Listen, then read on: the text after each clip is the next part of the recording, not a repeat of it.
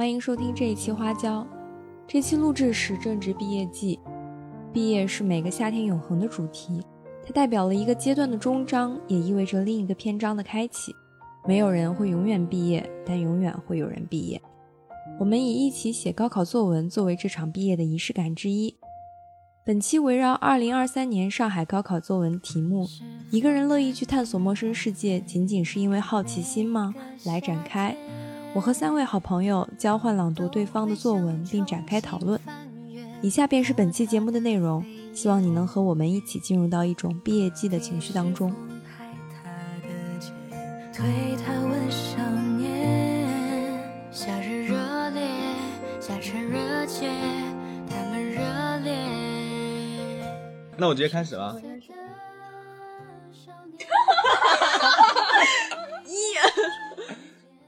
第一节听力测试，我 开始了啊。一个人恶意去探索陌生的世界，仅仅是因为好奇吗？不是。首先呢，我不理解出题人的动机，于是我问了 AI，AI 他说，我认为出题人给这个题目可能是希望考生思考探索未知世界的意义和价值，并深化对勇气、毅力等概念的理解。当然，这只是我的猜测，我还是很懵。他解释道。我认为好奇心确实可以促使我们去探索未知领域，寻找答案、新发现，但同时也不能忽视其他可能性的存在，比如追求自由、逃避困境或是追寻刺激等等。不论什么原因，探索陌生世界都需要勇气和毅力。在这个过程中，我们会面对各种的挑战和风险。我个人觉得这个作文题目似乎是在印证一个观点，就是探索陌生世界只有好奇心是不够的。亦或者探索未知所初始具备不同的动机，会影响过程，从而导致不同的结果。AI 应和道：“我完全同意你说的，探索未知世界需要更多动机和品质。好奇心固然重要，但是它只是探索未知旅程所具备的一种素质。伴随着旅行的进行，我们还需要勇气、毅力、智慧等其他品质来克服挑战和风险，并最终获得收获。”至于动机方面，确实会影响我们行动的决策的方式，以及最后达成什么样的结果。最后，我还是不知道写什么。无论是出于动机，隔行如隔山。我祝各位探索世界成功吧。好，挺好。你这肯定是一发的。谁的呀？AI。这是 AI 写的那篇吗？A 是不是 AI？他去问 AI 呀？你不觉得你刚刚就是即使好几个字都读错了，但是你还是读得很顺？嗯，这个语言组织能力确实是优秀。哦，这个试读能力就是很优秀。嗯嗯。二，一个人乐意去探索陌生世界，仅仅是因为好奇心吗？嗯，是是。好奇心是一种强大的力量，它激发人类对未知世界的探索欲望。推动着我们超越自我，追求知识与智慧。然而，是否仅仅因为好奇心，一个人才愿意去探索陌生世界呢？对于这个问题，我认为答案并不是那么简单。首先，我们来看看好奇心呢，它是探索陌生世界的重要动力之一，它驱使我们走出舒适区，踏上新的旅程。这肯定陈天宇写的。当我们对未知事物充满好奇时，哦。是你啊啊啊！是 AI 写的呀，他哪可能这么正经啊？没事，继续。肯定要比这个混蛋一百倍。当我们对未知事物充满好奇时，我们会主动寻求答案，积极探索。这种好奇心使我们不断学习、成长，并且为我们开启了通向知识的大门。正是因为好奇心的驱使，人类才能够不断创造出新的科学理论。技术发明和文化艺术。然而，仅仅因为好奇心，一个人是否会愿意去探索陌生世界呢？我认为答案是否定的。除了好奇心，还有其他许多因素在驱动一个人去探索陌生世界。怎么又首先呀？这语序都乱了。首先是求知欲望，人类。人类天生对知识的渴求是无尽的，我们追求真理、探索未知，是为了满足自己内心深处的求知欲望。通过探索陌生世界，我们可以拓宽视野、丰富知识，让自己变得更加全面和卓越。其次，我操，这好雅思啊！其次是对个人成长的追求，每个人都希望自己能够变得更好，成为更好的自己。通过探索陌生世界，我们可以面对新的挑战，克服困难，提升自我能力。只有在陌生的环境中，我们才能真正发挥潜力。发现自己的优点和不足，不断成长和进步。此外，探索陌生世界还可以培养人的适应能力和创新思维。当我们置身于陌生的环境中时，我们需要适应新的环境和规则，学会应对变化。这种适应能力的培养对我们的未来发展至关重要。同时，探索未，探索陌生世界还能够激发我们的创新思维。在未知的领域中，我们需要寻找新的解决方法和新的解决方案和方法，激发自己的创造力和创新意识。综上所述，一个人外国也爱写。To conclude，一个人乐意去探索陌生世界，并不仅仅是因为好奇心，好奇心是推动我们探索的重要动力之一。但除此之外，我们还有对知识的追求、个人成长的渴望、适应能力和创新思维的培养等多种因素。探索陌生世界，让我们变得更加开放、智慧和和成熟，同时也为我们的人生增添了无限可能性。因此，我们抛开犹豫和畏惧。满怀好奇心，勇敢地踏上探索之旅，去发现那些梦想中的未知世界吧！哎，老师写的太好了，这么周全，谁写的这么好？真不错。然后是三是吗？第三篇，要不咋说上海作文题出的好呢？咋写都哎行，咋写都不是北京的语对。气，换普通话的语气再来一遍，普通话的语气。要不怎说上海哎呦我操作文！题？你要不还是北京语气？我来个湖南语气。要不怎么说上海作文题出的好呢？怎么写都行，怎么写都对。要我说，一个人去探索陌生世界，可不仅仅 OK OK，来吧来吧，可不仅仅是好奇心能驱动的你肯定要从头来，他才好剪。啊、是这，我肯定会解题 的。就一个体制内教育混子的视野来看，哎呦，这题目就是是要体制内教育混子呀？这题目就是要旁征博引，来给进化论的因果搭一个人文的草台故事。照严父老爷子的说法，滚滚的历史巨轮碾死了没有探索精神的臭崽子，那些探索欲爆棚的猫也被好奇心害死了。车轮滚到现在，留下的咱们都是骨子里带点探索欲，但又不太多的家伙们。这个原始的欲望总会催着我们探索未知，不管是否打开潘多拉盒子，好像探索这件事本身就与我们基因的双链时刻共振。但是现在是高考作文，我们不能如此先入为主的看问题，需要尝试探索更多的视角来丰富这个答案。注意看，这个男人叫小帅，他要开始探索自己思维惯式以外的陌生世界了，是因为好奇吗？不是为了写好这篇作文。来，我们带入第一个视角，一个人乐意去探索陌生的世界，或许是因为兴趣，或者说每一个人总会有，总会有一段一一人格击败爱人格的时刻。抱有开放包容的心态和锐意进取的干劲，愿意对新鲜事物投入时间和精力，兴趣促使着他 just do it。但是同时，每个人也有爱人格将艺人格打败的时刻，仿佛被生活，呃，那个的服服帖帖，丧失，丧失对世界的探索欲。所以，探索未知也不仅仅因为兴趣。来看看第二个视角，一个人乐意去探索陌生世界，或许是因为他被架在那儿了。所谓的架在那儿，可能是周遭的目光、家人的期待、伙伴的信任。为了不辜负，他被推着赶着做一些自我的突破。做完后，惊讶地发现多巴胺和内啡肽的作祟，居然整得自己还挺开心，不乏也算作一种乐意的探索。来，我们再带入第三个视角。一个人乐意探索陌生，或许是因为在内卷的环境下，他必须追求到内心的自洽。他往往害怕被同龄人抛下，他们受此影响，决意去探索自己陌生的世界，希望习得一个技能，或是收获一份经验，亦或是积累一段人脉，以此来寻求内心的自洽，告诉自己没闲着。众人学习的方向一致，千军万马过独木桥时，他英指气势的高声批判。大家开始多元的学习自主的选择时，他惊慌失措，自怨自艾，只能先试着探索着，万一探对了呢？然后找到一些念念不忘必有回响之类的狗屁鸡汤，清醒的麻醉自己，求一个暂时的心安与自洽。以上视角都是我的自述，我不是人格分裂。今天的分享会后，再有人问起我为何探索未知，我会想起分享会这个遥远的下午，然后回答他：“嗨，骨子里带着那点探索欲呗。”最后看呢，这人终其想象，自以为是的探索陌生，只是对自我作弊上官的重新审视。所以或许笔者这样的庸人，永远也不会真正探索未知世界，亦或者陌生世界的终点是自我的潜意识。那么庸人何必自扰？搞点科幻小说，把四十二当做最终的答案，挺好。哇，你写好好，哎，你哎呦操，他妈为什么字？文这种破东西，你这个你这个麦克就是写的好多了。就是你比这比信写的好多了。怎么怎么怎么怎么说呢？这是你真实的想法吗？我想问。啊？这写信还要呃，这写作文还要写高真实想法，因为我觉得，我觉得信这这这带有有那么一点点，嗯油滑了。嗯，油滑了。然后这个不油滑吗？这个倒，这个倒，这个有一，种装成不油滑的油，因为因为他的第三个视角会让我带入我自己哦，啊、我也是这么想的。好，那就第四个，小梦。探索陌生世界，我的刻板印象本能的将它限定在了旅行这个话题中。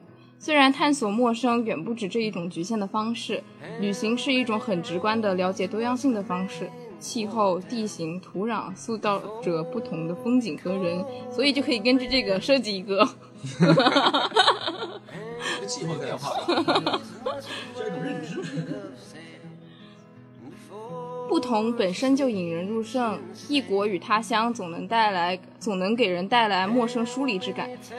远离那些烦心琐事吧，远离那些难以应付的人际关系吧，远离那些重复的场景吧，做一场大梦。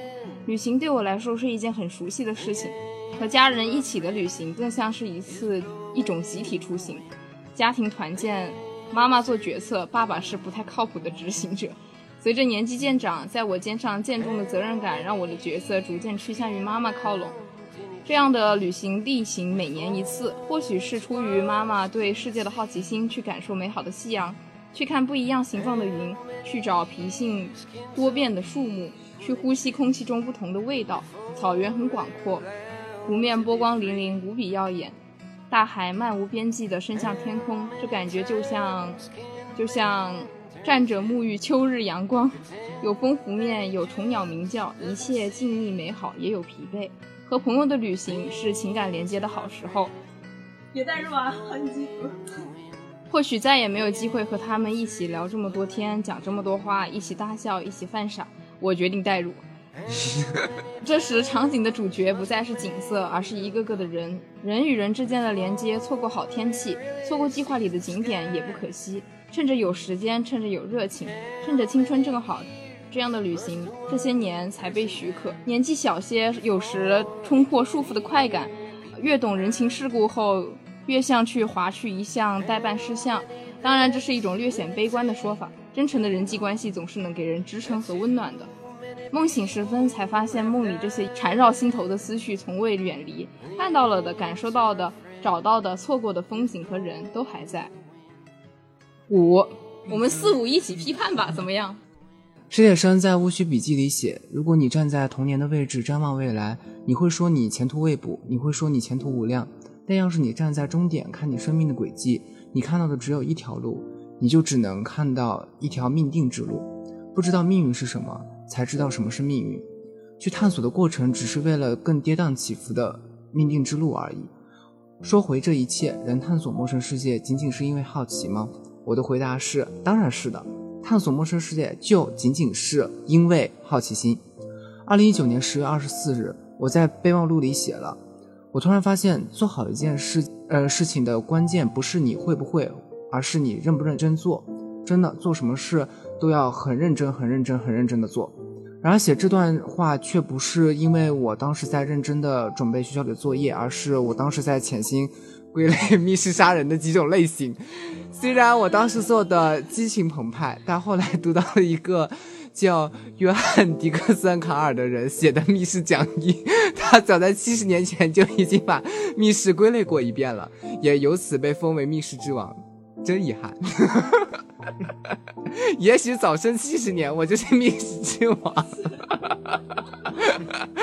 你看，怎么了？也许早生七十年，我就是密室之王了。这种做法不太被室友理解，现在也是。室友们一度认为我心理压力太大，但实际上我仅仅是想知道他到底是怎么分类的。于我而言，我想不想去尝试，想不想去深入，只是因为我感不感兴趣。而是否感兴趣的本源，就是是否有好奇心，是否有求知欲。我不知道是否会有人用用责任心或者其他来粉饰堆砌自己的好奇心，但是我确实仅仅是因为好奇心。我高中那年也发现勾股定理了，但是发现被那勾股那逼抢先了。本来就他妈 T Y T Y 法则，数学史指定有我名字。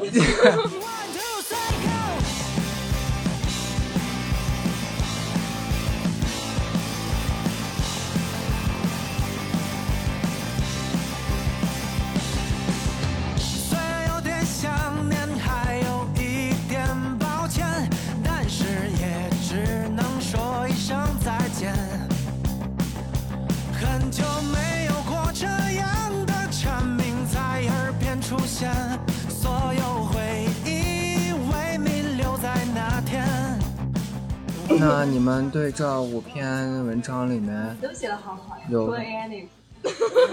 你自己都没发现，我真的很无语。我这美国专业美会行不行啊？我就觉得这会这太周全了，主要是没看到那个发现后面那篇篇的语气出来了。AI 不会这么冒犯人吧？啊，但是我觉得，我觉得整体，我我我整体感觉怎么说呢？陈天玉选那篇，我很有共鸣，尤其他第三段写的，就就就是说他他的第三个视角第三个视角，必须追求内心自。你说没听？他绝对是没有听，你放心好。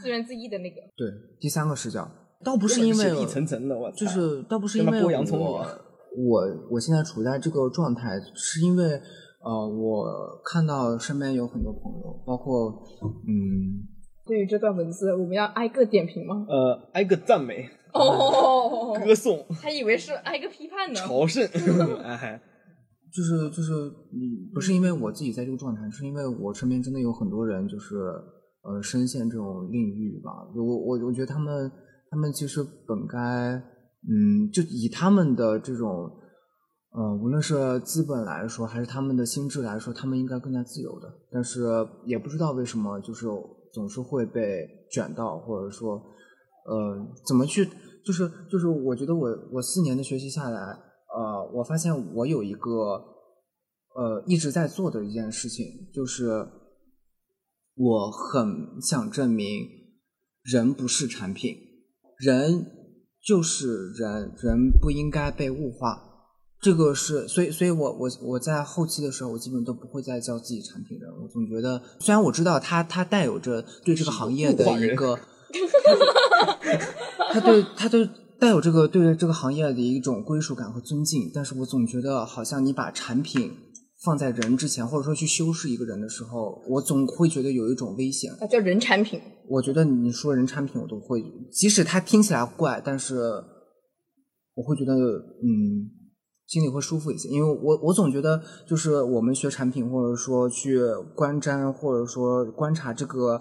呃，这个世界以及这个产业是怎么运作的之后，总是会慢慢就在就在通往所谓的这个专业的这个道路上，会慢慢的失去人性，然后人越来越像机器，但是机器却越来越像人，这是我觉得最荒谬的一点。所以，嗯，我觉得我之所以走到这一步，或者说在做在做 AI chatbot 相关的一些内容，也是因为我想做有生命力的东西啊、就这个是。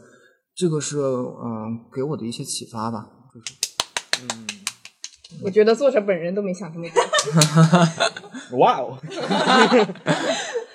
那如果嗯啊，但让让绕回这个文章堂的话，如果你觉得你身边有一些人他在这个呃境地里，但是你觉得你现在没有被这样的啊情绪和感知困扰的话，你觉得你是曾经被这种情绪困扰过吗？还是呃对你来说这是很轻易就化解掉的一个问题？就是绝对不是自己轻易的感觉和就化解身边人的感觉相相相相比。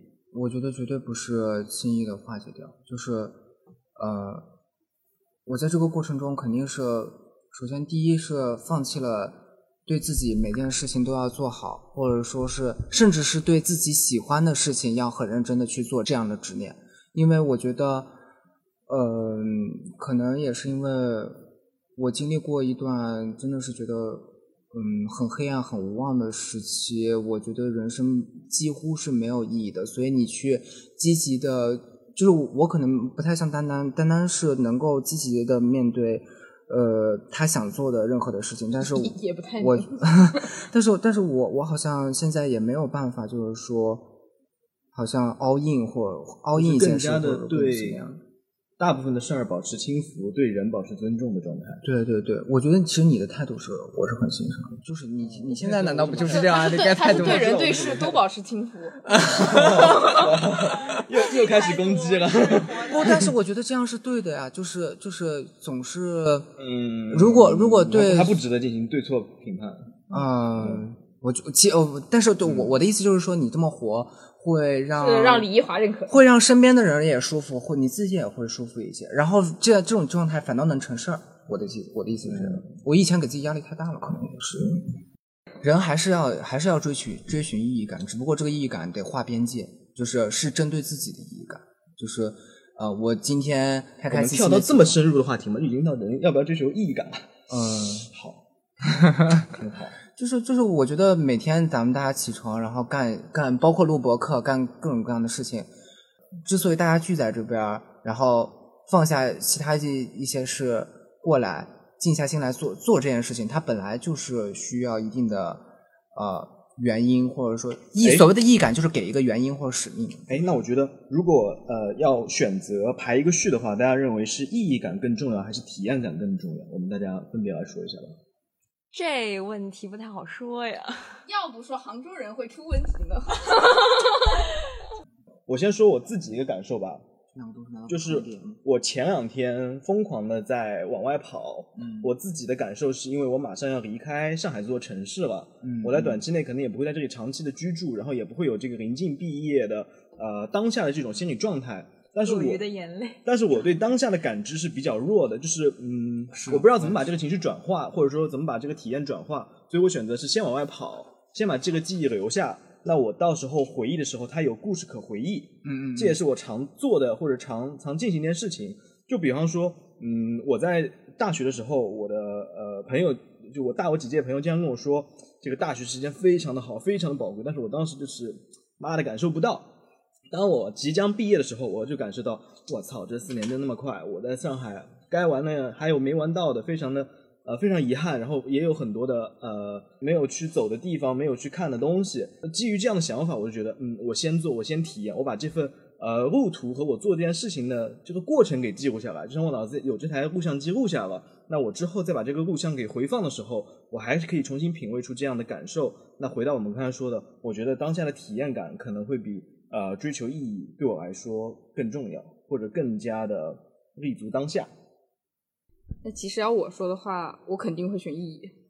我不在乎体验感，因为呃，我更在乎能否留下痕迹这件事情。我不在乎这个痕迹我是怎么留下的，就是我非常希望呃。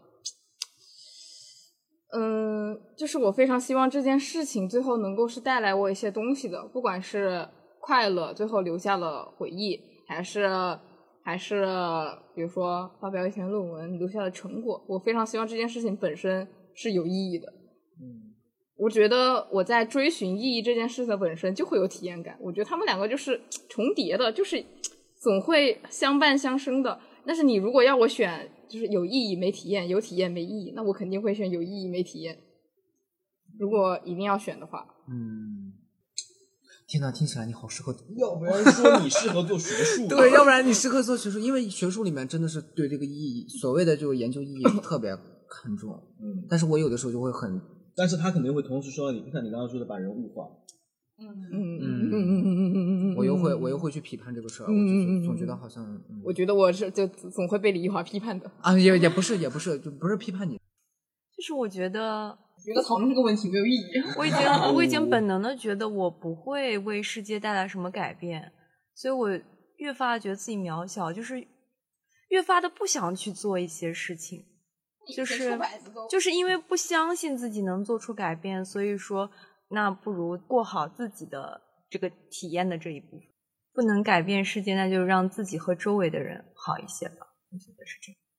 但是其实我会发现，当你在不相信自己能做成什么事情的时候，你本身就失去了很多能力。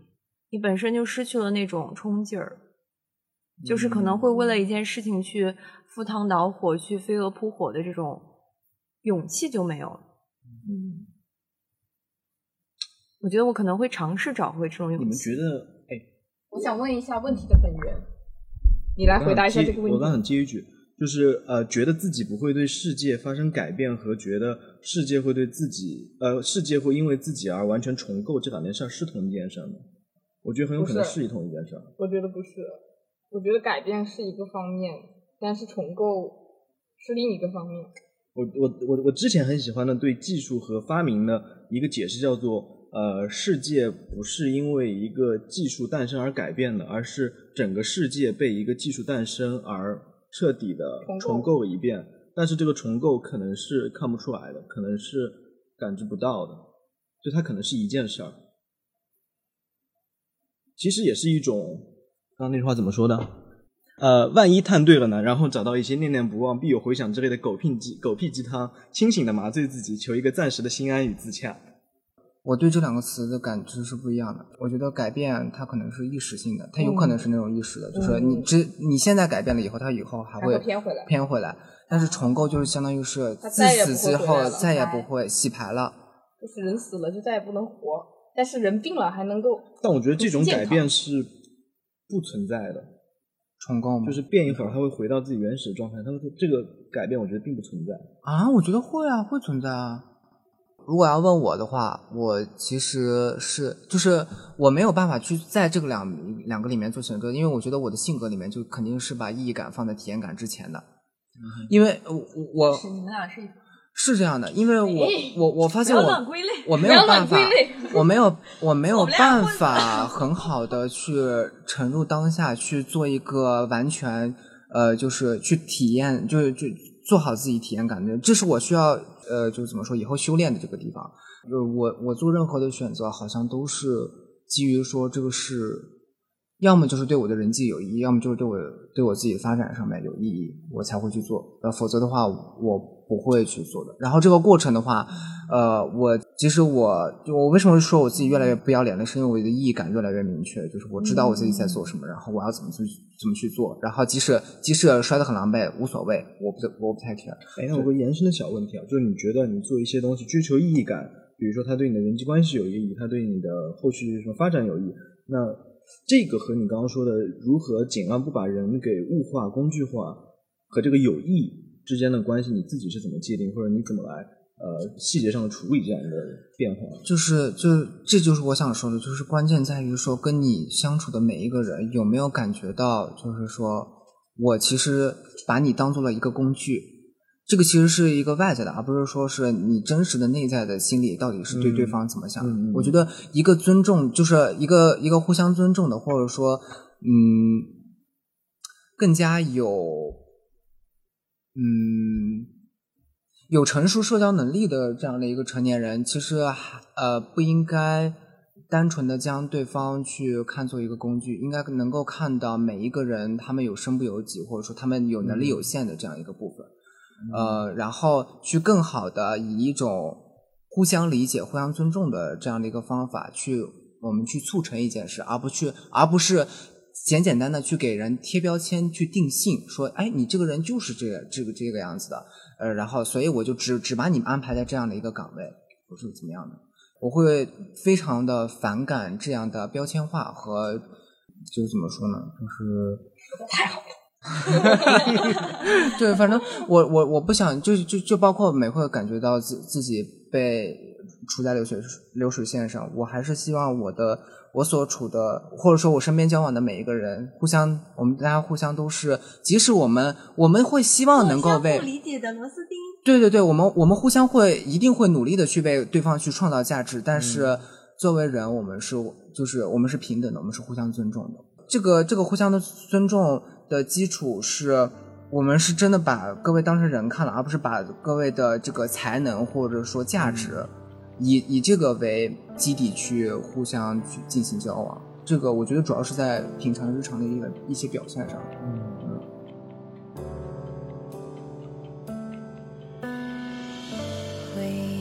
时光漫无目的，从不回。把苦守过往当作故事，大方的讲。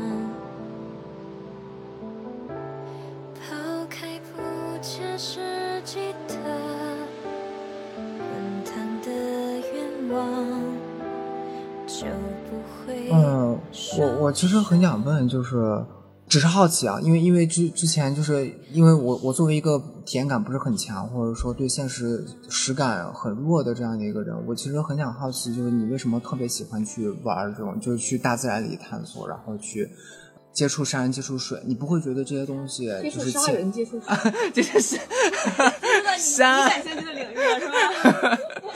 是！游山玩水，就是你不会觉得他们会是很类似或相同的情景而感到厌烦吗？嗯，就是这其实就是为什么我写出它这种体验像是站着沐浴阳光，就是它其实大部分时候是重复的，而且其实旅行的这种新鲜感是很很短暂的，它是一种及时的快乐，就是就是比如说我去到草原上，前两天哇好美，哇那个云的形状不一样。哇，那个马就是毛，就是毛色挺好看。嗯，但是过两天之后，你就会发现啊，就好像也挺没意思的。干嘛也就这样。但是但是就是我，哎那我有一个你你俩我说你是更喜欢这个景色，失败性的情这个瑰丽的景色的本呃本身，还是呃这样你你经营在这样的一个景色和你在旅行的这样一个状态中，你喜欢这样子呃很放松的不用烦别的东西的自己的这么样一个心境呢？有可能是一件事儿，我觉得是后者，就是我今年看了很多书的嘛，然后我发现我现在特别喜欢的一类书就是描写一种非常原始的自然的风光和人情的这类书。就是《瓦尔登湖》，它的我我觉得它太 critical 它太偏向，就是至少我看电影，我觉得太偏向于作者自己的情感了。我更想去看一些什么撒哈拉沙漠了，什么额尔古纳河的右岸了这种，就是这种书，它就会让我很沉静下来，就是在那种环是不是因为境下面，我不想去感受那些人和人之间的狡诈，嗯和那些很让人费心，就就感觉心会很累的东西，我只想静静的躺在那儿的那种感觉。嗯就是，而且我很喜欢挪威的森林和那个海边的卡夫卡，就是因为他们有一些那种感觉，就是就是音量完全没有，就是很空灵的感觉，觉得自己置身在一种完全属于自己的空间和时间里。嗯嗯嗯，我这在想，种感受，你不用被任何人去剥夺。嗯，像这样的感受，比如说完全在自己的空间和时间里，你能够呃忍得了它持续多久？还是说待一段时间你就受不了，要再回到这样一个普世的让人烦恼的一个环境中，还是可以一直待下去？哦，我觉得我我不能一直待着。这个旅行之所以为旅行嘛，我觉得可能是因为你现在的工作性质更多的还是要去跟很多人去接触，对然后跟别人去，我觉得就是尤其是跟别人社交的时候，一你是要久就该挨了是吧？你是要你是要耗耗费一些心力，然后你是需要去考虑对方的价值和感受的，但是大自然是永远对你敞开怀抱的。As I was a walking one morning of late, who should I spy but my own dear comrade, wrapped up in flannel, so hard is his fate.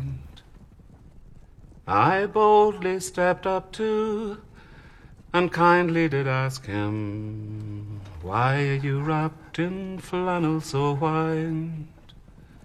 My body is in 临近毕业，我们除了回顾了一下，呃，写高考作文时的紧张感，时隔四年之后，再次面对，呃，这个高考作文时的这种无措，呃，我们也希望为自己的这个毕业季去做一个收尾。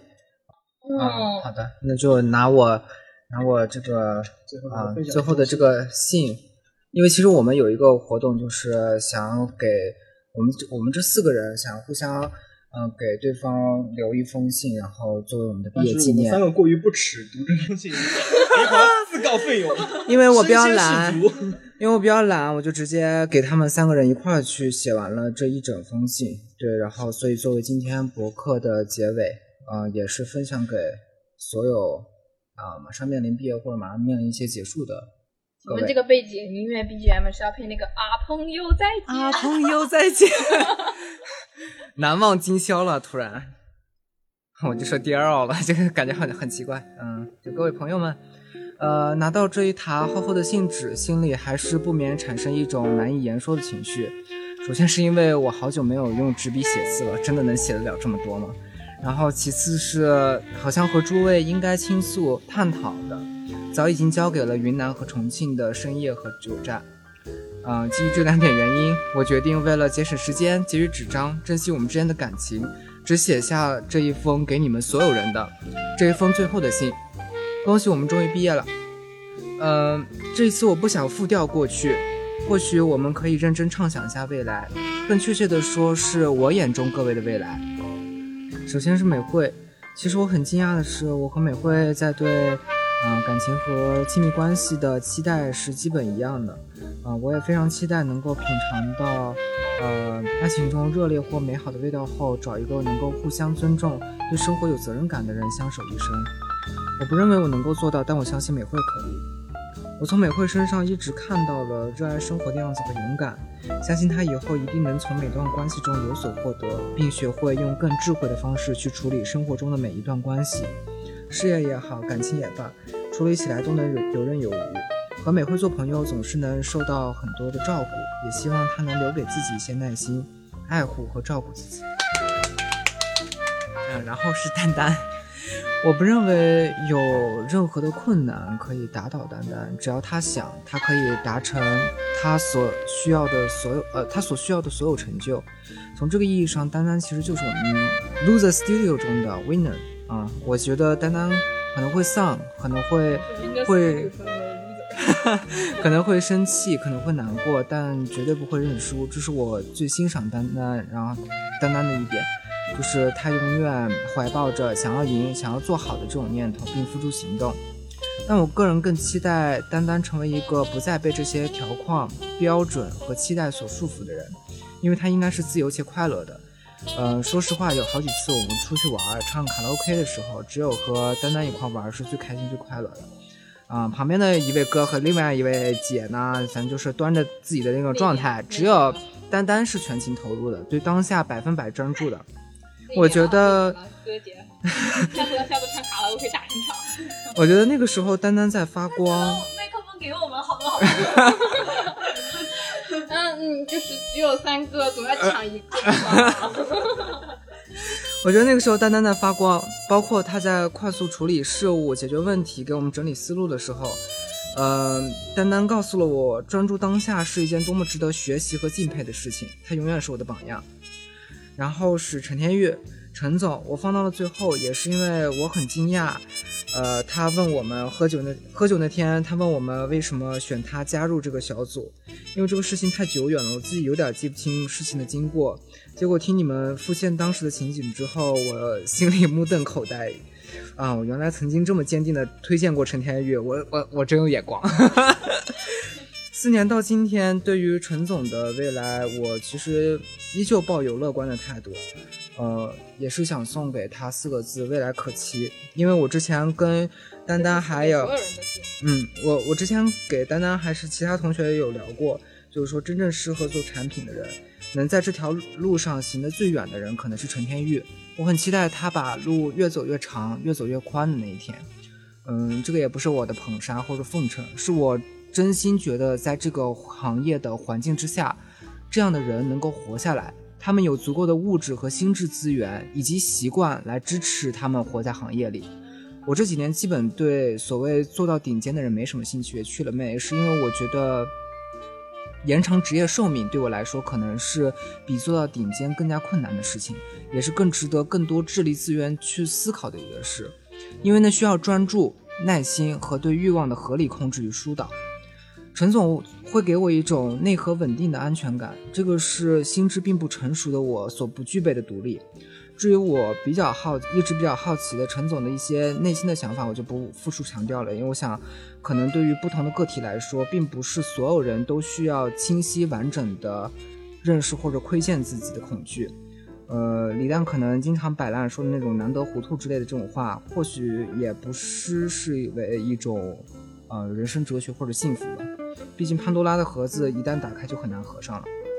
至于我我的未来，一直以来，我把所有人当做一面镜子，观察和丈量自己。我曾因此也陷入过存在存在危机，但现在我在慢慢粉碎这一面面镜子的过程中，开始建立自己的内心秩序。我希望我能够成为一个独立自强、内心丰盈的人。我想把自己受过的伤转化为作品和力量，去鼓舞身边所有的人。我也期待有一天，呃，我能够成为某一个人的唯一，那个人可以和我有相同的愿景，去完成我们想做的一切。以上就是今天所有的播客内容。晚安，晚安，毕业快乐！哎，是晚安吧？哈 哈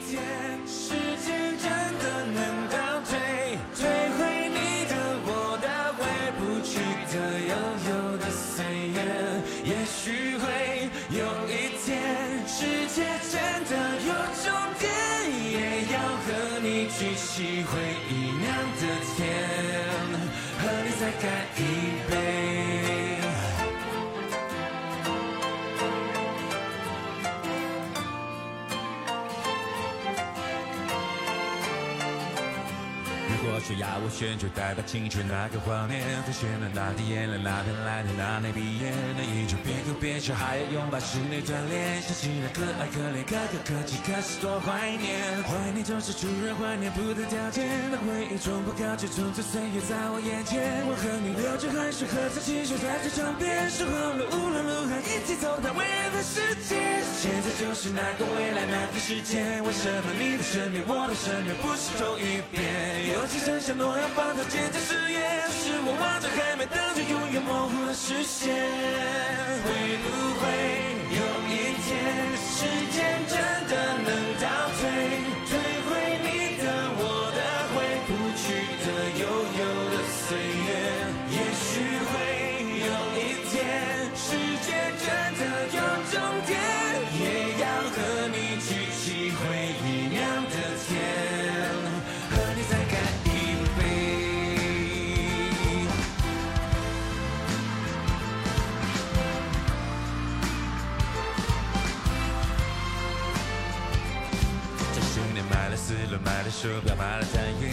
却发现追不到的、停不了的还是那些。这世界只有人民，只能宿命，只好宿醉。只剩下高的沙点，低的谷底，却没成熟点。生活就是幻想幻灭，一场磨练。为什么只有梦想越磨越小，下到不倦？有时候好想流泪，好想流泪，却没眼泪。期待着你会不会，他会不会看看同学会？